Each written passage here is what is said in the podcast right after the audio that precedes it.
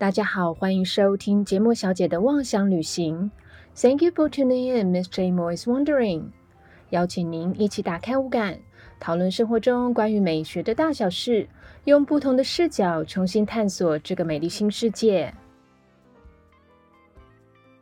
Hello，我是 J. Mo，欢迎回到我的频道。大家这周过得好吗？虽然呢这几天是连假，但是呢，因为呃连假的第一天就发生了一些比较遗憾的事情哦，也就是工程车掉落在泰鲁格号，造成出轨，然后有重大伤亡的这件事情。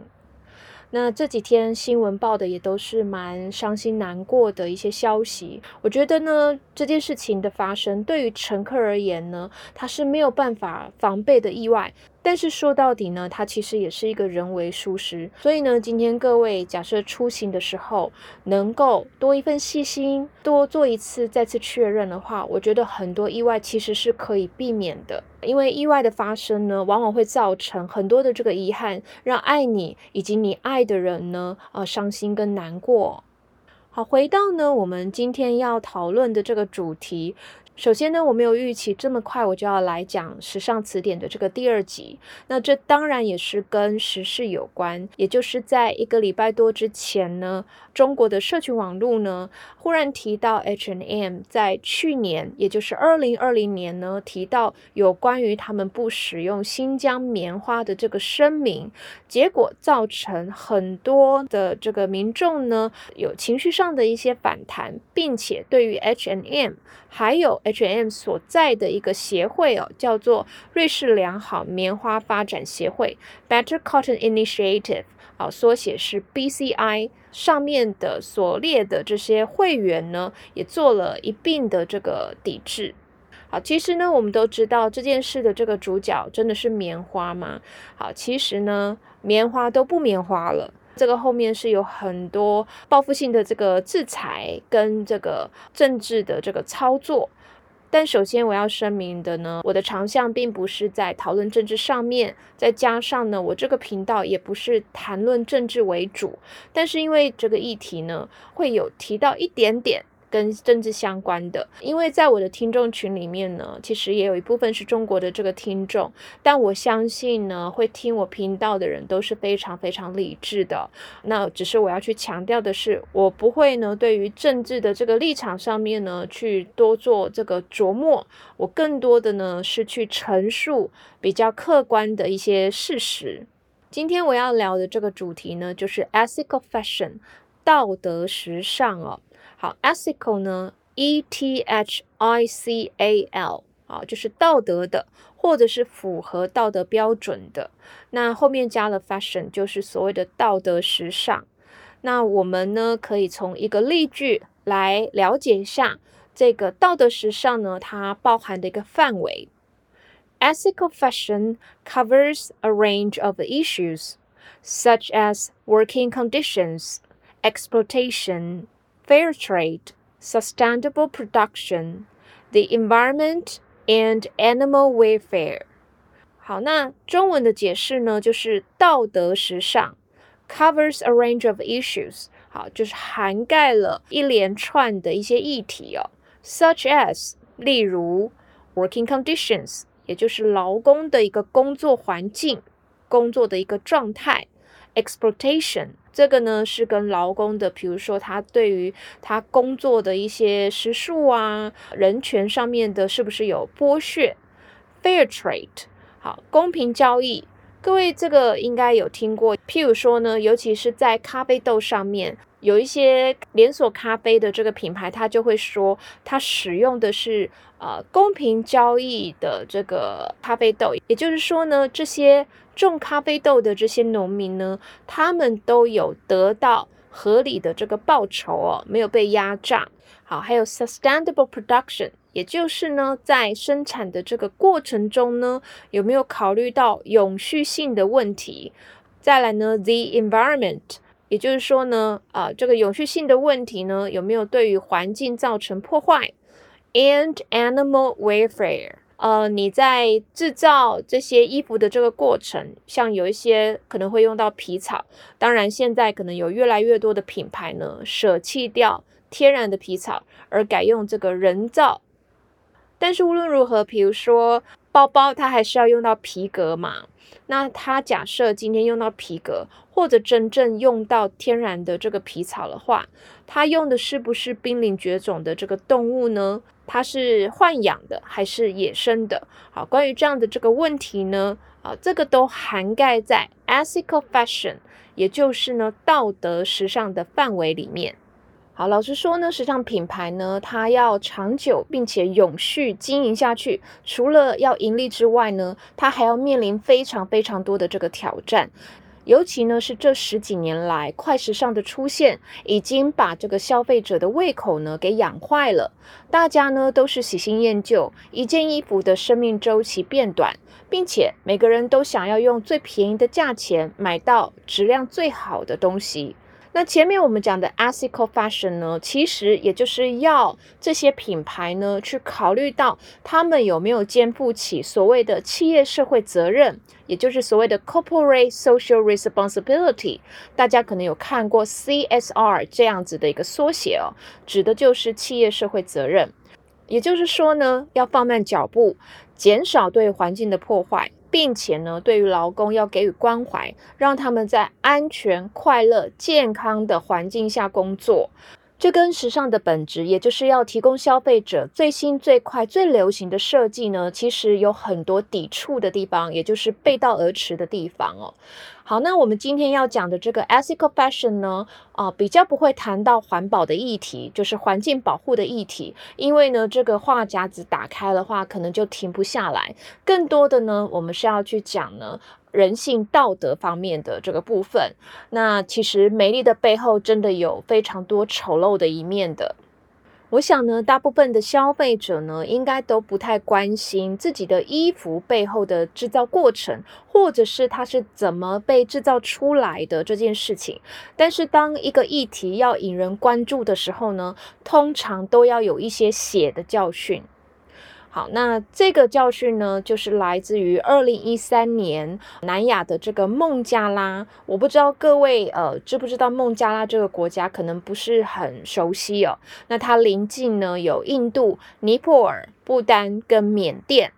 好，在这个非常地小人稠的国家呢，因为呢，它总共人口有一点六五亿这么多，所以大部分的人呢，都是呢替西方的快时尚品牌制作成衣为生的。在二零一三年的时候呢，呃，有一栋大楼里面呢，大概有六间是为西方成衣品牌工作的这个工厂呢。倒塌了，那造成有一千一百三十四名的工人丧生，然后有两千五百个人呢受伤，大部分受伤的人呢都是妇女居多。那大楼倒塌的原因，可能年久失修，或者是真的是太多人啊，成千上万的人呢挤在这栋大楼工作了。那其实呢，在这里面的工作环境呢，其实非常非常的糟糕哦。尤其因为呢，这些都是快时尚品牌的成衣厂嘛，所以呢，你不太可能用太多什么天然有机的材料，大部分呢还是会充斥着这个很多的呃对人体有害的化学物质，所以那边的劳工罹患癌症的这个比例呢，也是非常的高的。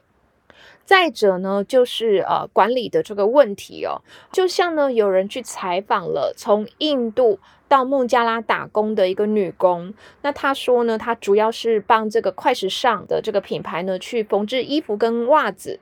那他说他从早上九点开始工作，然后要产出每个小时九十到一百二十件的这个衣服。这是一个什么样的概念呢？也就是你半分钟或者是半分钟多一点，就要缝出一件衣服。所以你常常在逛快时尚的这个品牌呢，明明是新品挂在店里面，但是呢，呃，这些车缝线呢都是歪七扭八，或者呢，就是已经有这个脱线的这个现象。所以它的这个生产力要这么高的话呢，当然必须要有呃非常严苛的这个管理。这些成衣厂的这个主管呢，都给这些员工很大的这个压力。他们除了吃饭以外呢，中间是不敢休息或者是上厕所的，因为呢，哦，这些都是浪费时间。甚至呢，啊，他们也不能把这个水带进工厂，所以他们连喝水的这个自由都没有。工厂也没有窗户，夏天不开冷气，冬天不开暖气。所以这个整个工作的环境是非常非常糟糕的。那这边呢，我要顺便补充一下，就是很多人很喜欢买意大利制的皮鞋或皮件吧。好，那为什么呢？因为大家可能会觉得说，意大利人在这方面的这个技术还有工艺呢特别好。但是各位知道吗？有时候你们购买所谓的 Made in Italy，它的确是在意大利里面制造的，没有错。但是真的是由意大利的工匠做的吗？哦，不尽然。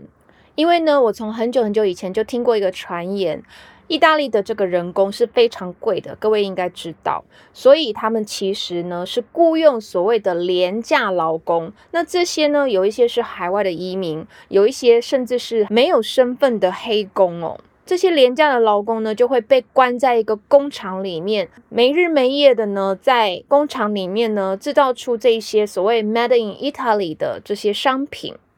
那他们怎么去管理这些员工的呢？就是把窗帘二十四小时呢都是拉起来的这个状态，让员工看不见外面是白天还是黑夜。那他们就有一点像是，比如说赛马的时候呢，你要把马的这个眼睛啊把它挡起来。他们才能够心无旁贷的往前冲。那这个概念是一样的。这些员工呢，哦，在这样子整天你不知道白天黑夜的工厂呢，他就不断的去制作啊，去缝制这些商品。前面呢，我们讲这个孟加拉的这个工厂呢，啊，它的工作环境非常恶劣之外呢，还有就是他们可能花了很多的劳力付出，但是得到的薪资却是非常非常低的。好，那有人就举例说，假设前五大的时尚公司，他们 CEO 只需要工作四天，就能够赚到一个在孟加拉成衣工厂工作的员工，他一生能够赚到的这个薪水。那在这边呢，我大胆假设，就是之前呢，呃，我前两集有谈到 cash cow 这个字摇钱树的时候，我是以 LVMH 呢来做举例的。那这个 LVMH 集团的大老板 Mr. Bernard Arnold，因为他几乎已经可以说是呃世界首富了，也许他只需要一天就能够赚到这些孟加拉员工他们一生的这个薪水，也不一定哦。老实说呢，这真的是一个非常悲伤的一个对比。但是呢，这些孟加拉员工其实他没有什么其他太好的选项，因为整个经济状况就是不好，他们只能在这些成衣厂里面工作。那这样子的一个现象呢，各位应该有听过所谓的血汗劳工吧？好，血汗劳工呢叫做 sweated labor，啊，就是呢 sweat 是流汗，然后加了 ed 变成形容词呢，流汗的 labor。Labor 呢是劳工的意思哦，那然后整个孟加拉的这个成衣业呢，你可以说它就是一个血汗工厂，sweat shop。sweat 前面讲是汗，shop 就是商店的那个 shop。好，那也由于孟加拉的这个成衣工厂大楼呢倒塌的事件呢，造成这么多的人伤亡，因此呢引起了这个世界的关注。好，那有一些这个时尚工作者以及呢非盈利的这个组织呢，就呼吁这些时尚品牌呢，应该对于他们是怎么取得生产衣服的原物料，怎么去使用这些劳工。并且应该要公开透明化自己的这个供应链以及所有的这个制造过程是不是符合道德的这个标准。后来呢，就有两个时尚工作者，一个叫做 Carrie Zomers，另外一个呢是 Osola de Castro。他们在这个意外发生了以后呢，觉得说这件事情的推动必须要有一个非营利组织呢的存在，因此呢，他们成立了 Fashion Revolution。也就是时尚改革的这个组织哦，那并且呢，他把这个孟加拉的大楼倒塌的这个日子呢，四月二十四号哦，其实也快到了，对不对？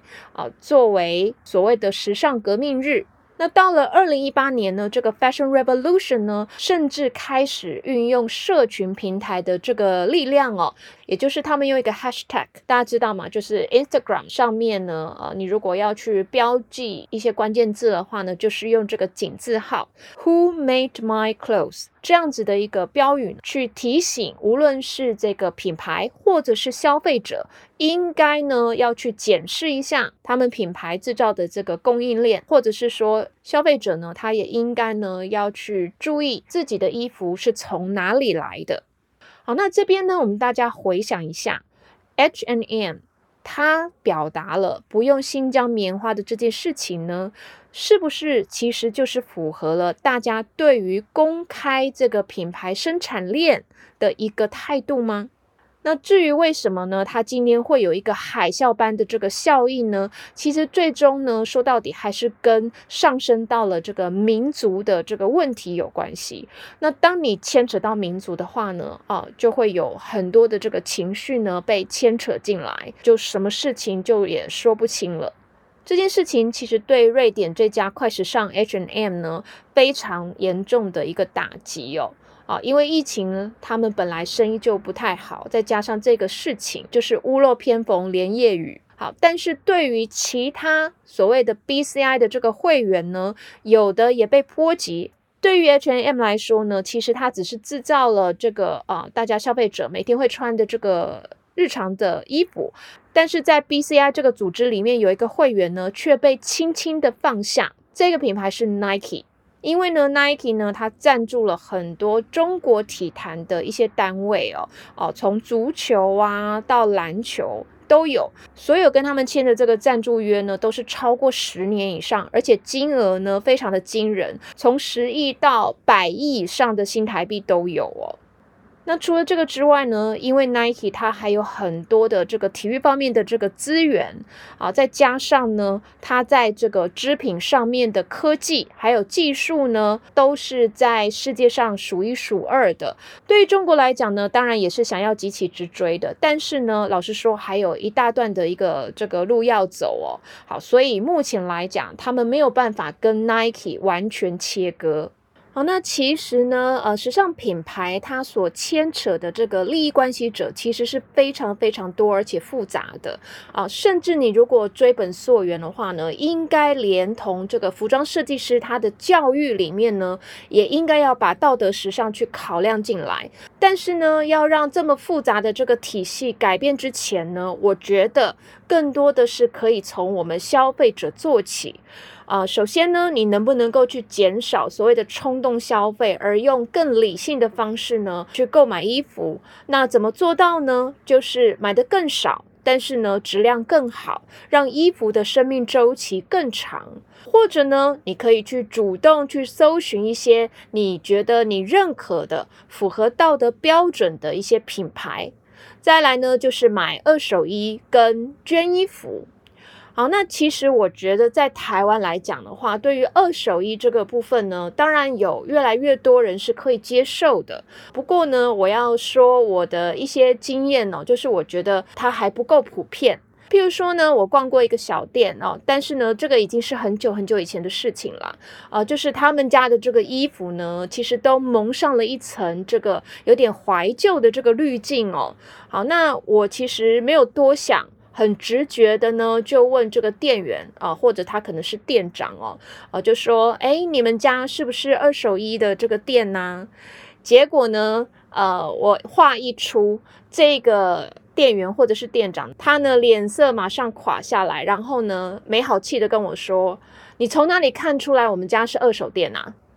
老实说呢，也许我说的话有点冒犯到他了，他可能觉得我很白目或者是什么，怎么会觉得说他们家是新品，把他们误认成这个二手店呢？但是我觉得这就是观念的不同。其实因为啊，我之前在美国跟英国待过，所以其实我对于二手衣这个部分呢，我的态度是很开放的，我自己也会去买去逛这些二手衣店。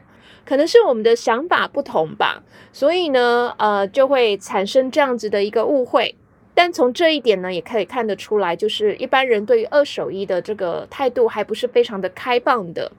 好，那再者呢，我觉得应该年轻人对于穿二手衣，呃，是比较可以接受的。好，于是呢，有一次我在上这个时尚经营系的专业英文的时候，因为刚好那段时间呢，我要讲二十世纪的时尚史。那因此呢，我就提出来一个想法，说，哎，那大家我们要不要这段期间都来穿 vintage，就是二手衣来上课呢？或者是大家我们在做小组报告的时候，因为我会帮他们分年代嘛，就是可能某一组就负责某一个年代的这个报告，那大家可以呢试着打扮成那个年代的这个样子。结果我把这个想法提出来了以后呢，讲台下的同学呢一片安静，没有任何人呢想要附和这个提议，并且呢，我觉得从他们的这个表情看起来呢是毫无波澜的。那我就觉得说，呃，这个对大家是非常有困难的吗？哦，我就问他们说，他们平常有穿这个二手衣的这个习惯吗？他们说没有。所以这个是我还蛮讶异的地方，就是我以为年轻人对于这方面是蛮开放的，再加上他们是时尚经营系，我觉得他们对于这个方面应该会觉得蛮有趣的啊。结果没有，后来呢，啊，真正上课的时候呢，哦，只有我一个人穿这个二手衣，所以呢，我觉得我有很大的这个误会吧。不过我觉得呢，是不是二手衣循环的这个议题呢，在台湾比较少被讨论。再者，也比较少有这样子的平台呢，你能够真正去循环你的这个二手衣，所以购买二手衣并不是台湾人的日常生活的一部分。但是呢，这个想法可能会慢慢的改变，因为呢，在去年的时候呢，呃，在 Instagram。有出现一个叫做万秀洗衣店的账户，我相信各位应该不陌生才对哦。但是如果呢，呃，大家对这个故事不熟悉的话，我做一点点前情提要。哦，就是呢，有一个孙子，他因为离职了，原本想要暂时呢到处去旅行，去世界各地呢到处去看看。但是因为疫情的关系，所以这个计划没办法成行。于是他就回到了他的老家，其实是他的阿公阿妈家。阿公是八十三岁的万吉，然后呢，阿妈是八十四岁的秀娥。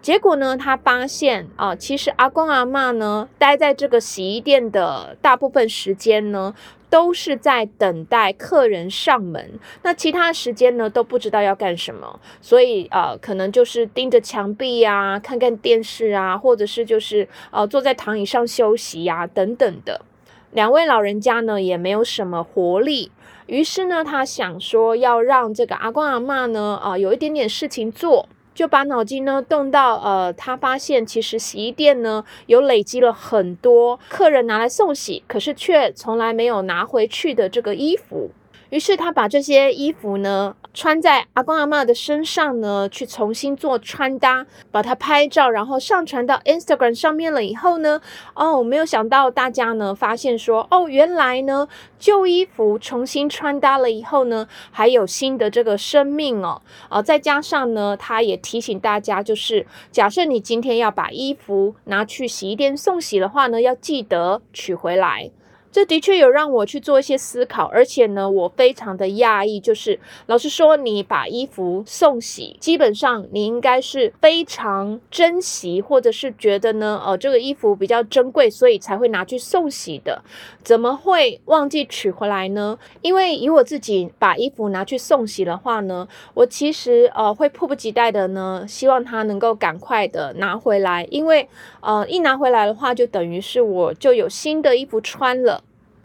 那后来这个孙子呢，发现这个社群的力量真的很大，也让大家关注到呢，呃，这个很多人呢把这个衣服拿去送洗，但是呢却没有取回来的这个问题。因此呢，他觉得他可以把自己当做一个小小的火苗，然后呢，在这个募资平台上面呢，就做了一个叫做。重新定义的这个计划，原本是重新定义嘛，但是呢，他把这个定义的“义”呢改成衣服的“衣”，也就是说呢，他想要做一个平台，去搜集各个洗衣店啊，因为客户遗忘的这个衣服呢，啊，能够把它上架到这个网站上，让消费者能够去购买。但是呢，在购买前呢，啊，他保证这些衣服会被这个洗衣店重新洗过。那他会把这个盈余呢，除了支付这些洗衣店的这个清洗费用之外呢，他还会去捐出来呢，去啊帮一些弱势的这个团体的一些清洗的需求。那基本上呢，我觉得有蛮多人支持他们。后来这个募资的这个结果呢，超出原本预期的二十万，还多了四倍这么多，大概以八十七万两千五百多块的这个金额呢，呃，做一个结束。我觉得有这样子的一个循环的这个平台也蛮好的，因为呢，你有机会让这些旧衣呢，啊，重新搭配了以后呢，拥有这个新的生命，也可以解决呢，客人呢去送洗，可是却忘了取回来的囤积的衣服。但是呢，我觉得除了可以购买这些二手衣的这个平台之外呢，应该也要可以卖啊，因为我觉得这样子呢，呃，才能够加速这个二手衣的这个循环的诱因哦。那就我自己的经验哦，就是我之前有说我在美国跟英国待过嘛。那其实呢，他们的二手衣呢，它其实不仅可以买之外呢，你也可以卖。那因为那个时候我是留学生嘛，然后比较穷，我觉得呢，可以用卖衣服呢就能够去赚一些呃美金啊，或者是英镑的话，会有一点点小小的开心诶。那在美国的话，它的做法是这样子的。你去他们的这个二手衣呢，去卖了你自己的这个衣服之后呢，你可以有两种选择。第一种呢，啊，比如说他可以给你五块美金的额度，然后用这五块美金呢的额度去买他店里面的二手衣。但是假设呢，你想要全部换为现金的话呢，可能会比较少，大概就只有两三块美金。不过我觉得这样很好啊，因为让你呢，呃，有一个选择，你可以选择你要再买，还是你要换回现金。那这样子呢，其实会增加你想要去循环你的这个衣柜里面的衣服的一个欲望，而不是像台湾呢，呃，只是有捐献。那因为如果只有捐献的话，我觉得大部分的人呢，可能会选择囤在家里。或者是说呢，他久久才去整理一次，那因此呢，我觉得如果假设今天你也是可以卖的话呢，呃，可以加速这个循环的速度。好，那除了买卖二手衣之外呢，呃，其实呃，我觉得应该也要有，比如说二手衣的改造，甚至呢，如果能够有越来越多品牌呢，他们可以去收购二手衣啊，然后再重新呢拆解。缝制成新的衣服，就像之前我在我的 FB 粉砖，我有分享一个在中国的一个二手衣再造的一个品牌，叫做再造衣银行。这个创办人呢叫做张娜。我觉得这也是一个蛮好的一个概念哦。当然，也有专家就说，哦，那其实呢，我觉得大家也可以去学这方面的这个手工艺呀，呃，怎么样去修改缝补衣服。如果在学校的教育能够去教大家做缝纫这件事情，我觉得也蛮好的啦。但是呢，在我那个年代呢，其实家政课都拿去念书了。但是我不知道现在呃的家政课，你们真的有在上缝纫呐，或者是修修补补衣服这件事情吗？我觉得大部分的年轻人啊，甚至我这一代好了，其实对于针线活这件事情都是非常非常陌生的。好，那今天的内容呢，我觉得差不多可以告一个段落了。嗯，那最主要呢，我想要跟大家去聊一下 ethical fashion，但是我今天的内容比较多，着重在于啊，缝制衣服的这些劳工他们自己本身的一些人权方面的一些问题。那最后呢，我想要再以我前面提到啊，这个有一个非盈利的时尚改革团体叫做 Fashion Revolution，在他们的官网呢有一句话来作为今天的一个结尾哦。The more people who make the choice to support ethical fashion, the more such choices will become the standard。也就是说，假设今天有越多人决定去支持。道德时尚这件事情的话呢，就有越多这些可能性呢，去把这个事情标准化、常态化。也就是说呢，啊，今天 ethical fashion，你其实并不需要做任何的思考，它就已经成为生活标准的一部分了。好，举一个例子，就像你去买钻石的时候呢，啊，店家呢啊，或者是可能有一些消费者呢，呃，都会去主动的去提到有关于金伯利流程认证机制的一个证书。这个其实呢，就是啊，要避免你买到的这个钻石呢，它是血钻石或者是冲突钻石。那这个故事呢，我也不多说了。在二零零六年的时候呢，呃，这个影帝里奥纳多·迪卡皮欧呢，他其实啊也有演过一部这样的一个电影。所以我相信呢，大家应该大概知道写钻石是一个什么样子的一个背景。那各位有兴趣的话，可以去 Google 一下。就是你买钻石的时候呢，你买到的钻石是不是符合这个道德标准的？那我们的节目呢，差不多要告一个段落了。感谢您今天的收听。如果你喜欢我的频道的话，记得要关注，并且也分享给你喜欢听 Podcast 的朋友。如果有任何的问题，欢迎你在 Facebook 上面留言，然后 IG 一样，我还没有更新，呃，可能要花一点点时间哦。希望您喜欢今天的内容，我们下次再一起出游吧，拜拜。